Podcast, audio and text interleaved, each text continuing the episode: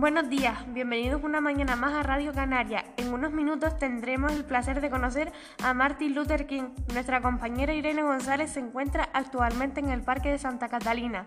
Buenos días, Irene. La rueda de prensa debe estar a punto de empezar. Así es, compañera. De hecho, Luther King ya ha terminado su discurso y hemos podido empezar con las siguientes preguntas. Buenos días, Martín. Irene González para Radio Canaria. ¿Qué significa para ti la palabra paz?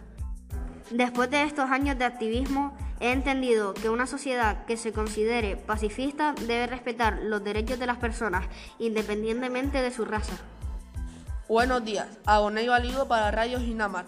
Cuando dio su discurso, ¿pensó recibir algún día el Premio Nobel de la Paz? La verdad es que cuando comencé a luchar por los derechos civiles, lo hice pensando únicamente en los beneficios que podría traer a la sociedad. Actualmente me siento muy agradecido por haber recibido tal honor. Buenos días, Yenedei Curquejo para Radio Canaria.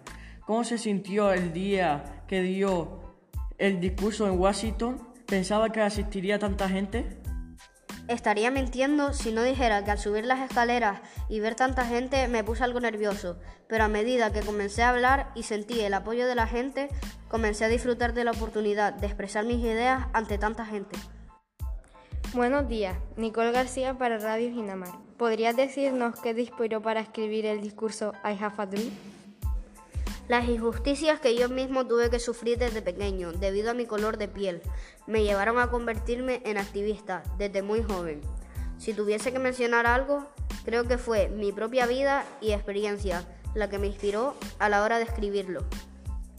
Pues hasta aquí ha llegado el programa de hoy. Le agradecemos enormemente a, Martin Luther King que nos haya prestado su atención y haya respondido a las preguntas de nuestras reporteras.